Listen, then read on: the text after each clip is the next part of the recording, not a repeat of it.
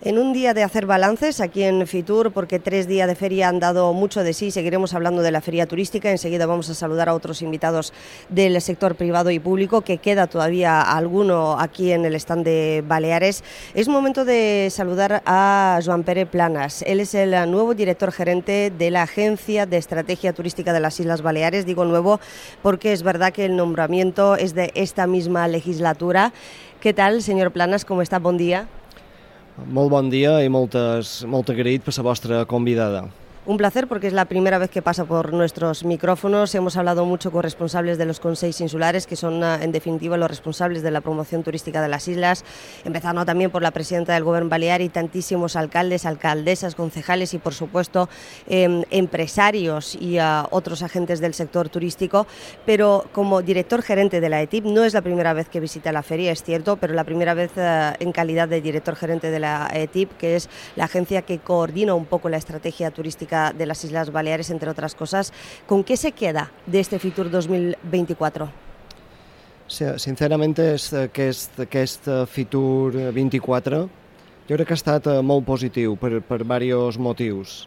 Uh, poder veure i compartir amb altres responsables, tant polítics com empresarials, que tenen una forta inquietud per la millora de la qualitat del sector turístic, especialment per les Illes Balears, però jo crec que és en general un fenomen que se produeix a tot el món i nosaltres, evidentment, des de Balears no ens podem quedar endarrerits i hem de seguir avançant en les estratègies de, de, de, de qualitat, innovació, on aquestes inquietuds venen manifestades, eh, ja t'he dit, per, molts, per molta de gent i tothom fa estar fent feina amb aquesta línia. I és la línia que estem fent nosaltres feina des, de, des del nostre govern i en les, polítiques i en les idees que estem intentant eh, dur a terme des de l'Agència de Estratègica de Turisme de, de les Illes Balears.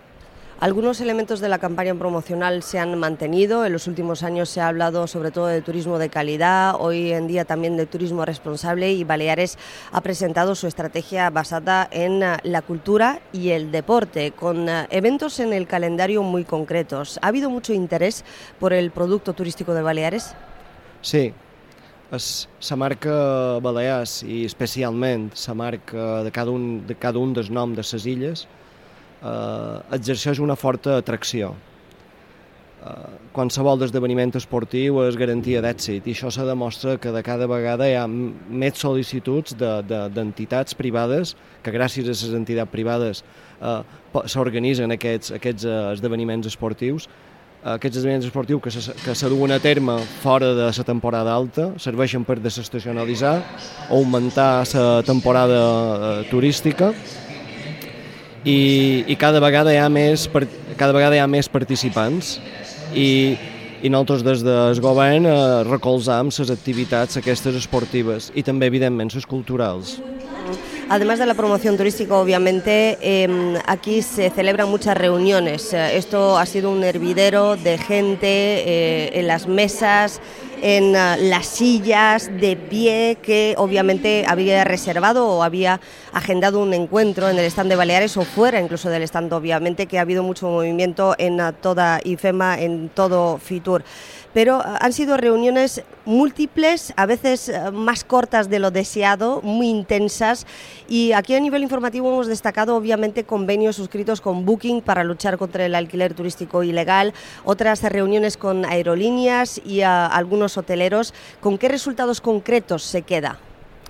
Sí, com ha dit, l'oferta il·legal és un, és un dels temes que s'han de tractar, eh, pel tema de que mos lleva credibilitat i mos lleva possibilitat de creixement en qualitat. Eh, ha hagut aquest acord que se va escenificar en Booking, també hi ha hagut eh, conferències, eh, xerrades amb Vespedia, per exemple, que també estan interessats, molt interessats en fer feina co cooperativament en, amb el govern.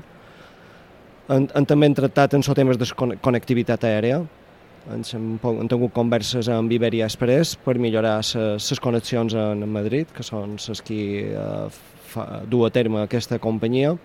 També hi ha altres companyies que també estan interessades en, en, en reforçar la connectivitat en Balears. En concret hi ha un cas singular, també del Wise, des de, des de Zúrich, que actualment té vols eh, a l'estiu, tant a Maó, a Mallorca com a Eivissa, i estan interessats eh, a, obrir, eh, a obrir canals per Ventura per poder atreure turistes, especialment de qualitat, eh, que millorin la despesa, evidentment, la despesa turística des de, des de Suïssa.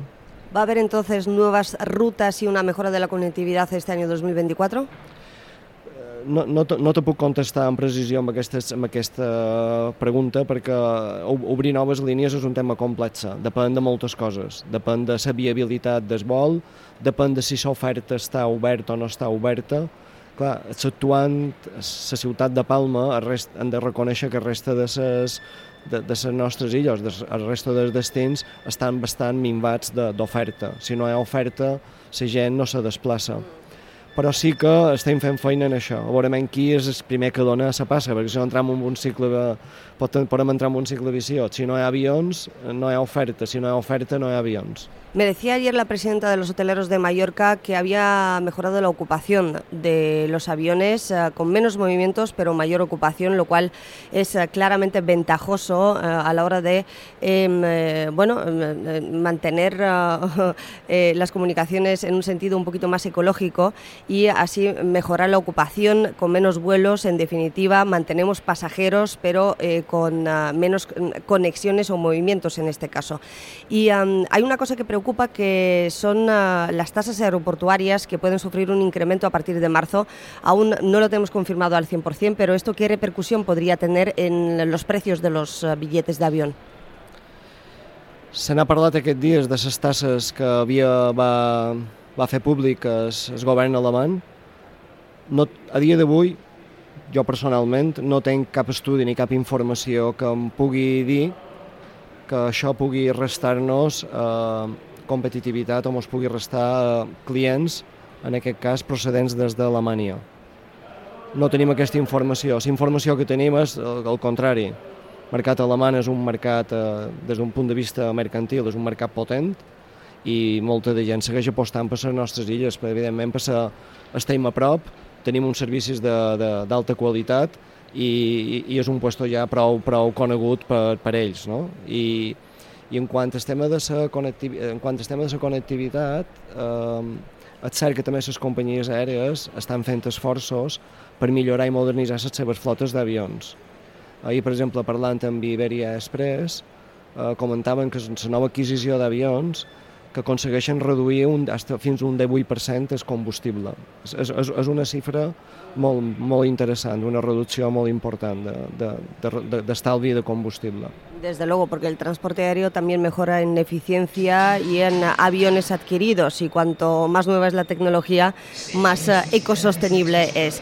Pues eh, Pérez Juan Planas, director gerente de la AETIP, de la Agencia de Estrategia Turística de las Islas Baleares, encargada también de coordinar todo lo que pasa aquí en Fitur. Eh, gracias por habernos atendido y uh, no sé, es una impresión que tenemos aquí todos. Uh, creo que también usted hay que animar un poquito esto los viernes, darle un poquito más de vidilla al stand de Baleares aquí en Fitur, no solamente al stand de Baleares, porque aquí los viernes la feria como que se queda un poquito descafeinada, pero sí que es cierto que hay tres días de feria para profesionales y parece que el viernes ya está todo hecho y todo el mundo se ha marchado. És un, és un bon suggeriment que t'agraeix que, el que, que t'agraeix que aquest suggeriment el tindrem en compte. Així tot no vol dir que estiguem eh, sense fer res avui, evidentment hi ha molts, moltes coses a haver de fer, però sí que, sí que se nota una, una, una petita davallada respecte a lo que va ser el boom de dimecres i d'ahir dijous. De hecho, la saturación de Fitur ¿eh?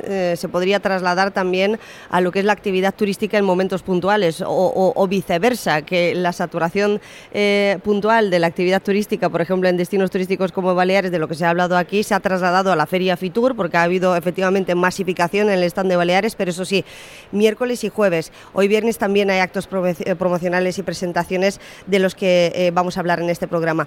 Muchísimas gracias y ah, también por dejarnos este espacio espacio eh, tan cómodo en uh, el stand de Baleares para poder trabajar y uh, transmitir en directo todo lo que ocurre aquí en esta feria a toda nuestra audiencia aquí en Onda Cero. Gracias. Estic content que, que vos hagi, vos hagi servit aquest, aquest espai que han, han dedicat a les, les mèdies de comunicació i sou benvinguts i esperem l'any que ve comptar amb la vostra presència imprescindible, evidentment, per fer ressò de totes les coses que feim. No lo dude, y aquí hay mucho que contar todavía en este Fitur 2024, enseguida, aquí en Más de Uno Mallorca.